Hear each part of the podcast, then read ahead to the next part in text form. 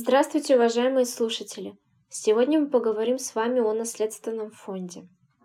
С сентября 2018 года в Гражданском кодексе появились новые нормы о возможности завещания управления бизнесом. Указанная возможность может быть реализована путем создания при жизни наследственного фонда. Кому и с какой целью можно создавать наследственный фонд – практике нередки случаи, когда развиваемый тяжким трудом успешный бизнес продается за бесценок, либо дробится и растрачивается после смерти его владельца. Для сохранения активов у собственника появилась возможность образовывать наследственный фонд, определив при жизни судьбу бизнеса и механизм управления им.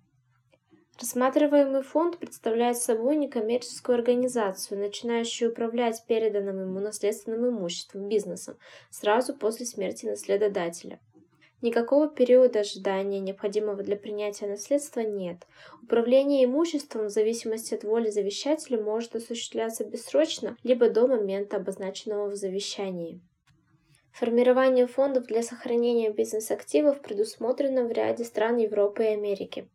Подобные организации в основном занимаются благотворительной деятельностью, предоставляют гранты, например, фонды Альфреда Нобеля и Генри Форда. Этим они существенно отличаются от Института наследственного фонда, разработанного для России. Кроме того, зарубежные фонды зачастую создаются при жизни их учредителей.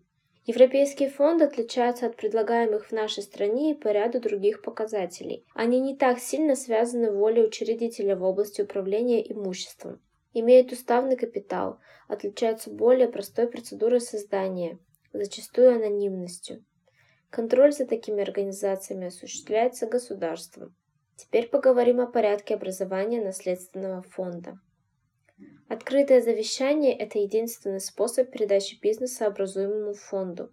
Помимо собственного волеизъявления о создании фонда, такой документ должен включать устав данной организации и волю завещателя в отношении управления ею. На регистрацию фонда нотариусу выделяется три рабочих дня с момента открытия наследства. Созданный фонд принимает передаваемое ему имущество, для чего нотариус выдает ему свидетельство о праве на наследство. Особенностью имущественной массы фонда является то, что она не может пополняться за счет безвозмездной передачи активов иными лицами. В рассматриваемой процедуре предполагается также наличие специального субъекта, определенного завещателем выгодоприобретателя фонда или иного неопределенного лица. Правовой статус выгодоприобретателей закрепляется в Гражданском кодексе. Данные лица, а это практически все участники гражданского оборота, кроме коммерческих организаций, по воле завещателя могут получить права на имущество фонда в целом или частично. Права выгодоприобретателей не наследуются и не переходят в порядке правопреемства к иным организациям, если только завещатель не выразил иную волю. Интерес представляет и неотчуждаемость прав выгодоприобретателя, невозможность обратить на них взыскание. Наследники, обладающие правом получения обязательной доли в наследстве и назначенные выгодоприобретателями, вправе на свое усмотрение либо отказаться от обязательной доли и сохранить статус выгодоприобретателя, либо отказаться от роли выгодоприобретателя с риском снижения размера причитающейся им доли в судебном порядке. Механизм управления наследственным фондом не может раскрываться третьим лицам. Исключение составляют выгодоприобретатели и в отдельных случаях властные органы. Уставом определяется состав органов управления, высший единоличный или коллегиальный исполнительный орган, попечительский совет. Формирование таких органов обеспечивает нотариус. Причинами ликвидации наследственного фонда могут служить срочность его создания, отсутствие возможности для управления, решение суда при наличии оснований, предусмотренных гражданским законодательством. Имущество после ликвидации передается выгодоприобретателям в соответствии с волей завещателя. Теперь скажем пару слов о месте наследственного фонда в системе юридических лиц. Выделение такого субъекта гражданского права, как наследственный фонд, повлекло изменения не только в нормах о наследовании, но и в нормах о юридических лицах. При этом регулирование производится как общими положениями о фондах, так и специальными нормами в отношении данного юридического лица. По целям создания фонд достаточно сложно отнести к некоммерческим организациям. Отличие его от других юридических лиц заключается и в том, что имущество в него не вносится добровольно. Особый порядок управления, содержание устава и судьба имущества при ликвидации обусловлены волей завещателя. Итак, в рассматриваемой конструкции практически ничего не осталось от фонда как некоммерческой организации, что позволяет сделать вывод о его обособленном правовом положении среди юридических лиц. Теперь поговорим о достоинствах и недостатках правовой конструкции наследственного фонда. К несомненному достоинству следует отнести возможность обеспокоенного судьбой своего бизнеса будущего наследодателя обеспечить сохранность своего дела после смерти, причем не только для передачи наследникам, но и, например, для будущей благотворительной деятельности. С момента образования наследственного фонда лицо, его создавшее и обладающее значительными активами, может обеспечить своих наследников всем необходимым.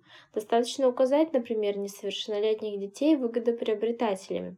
Выгодоприобретатель может не являться наследником и в любом случае не отвечает по обязательствам фонда. Плюсом является и возможность уплаты долгов наследодателя сформированным наследственным фондом, который с правовой точки зрения является одним из наследников. Пожалуй, самым значительным недостатком рассматриваемой правовой конструкции является недостаточное ее включение законодателем в общую систему российского наследственного права.